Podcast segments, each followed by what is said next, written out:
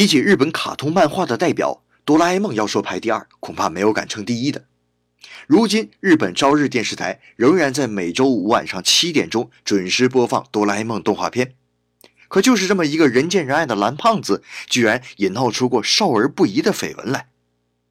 二零一二年四月，华纳日本突然发布公告，回收于二零零九年十一月发行的哆啦 A 梦 DVD，理由是 DVD 中出现了不合时宜的画面。哎呀，消息一出，日网顿时火爆起来，开始了大家来找茬活动。最后，一个眼尖的网友在《一生哪怕考一次满分》这一集中，发现了一幕不到一秒钟的画面。具体内容啊，大家可以将屏幕向下拉，看看图片就知道了。后来了解到，这其实就是制作人员偷偷放进去的一个搞笑彩蛋。可没想到，较真的发行方却真的细致到了这个地步。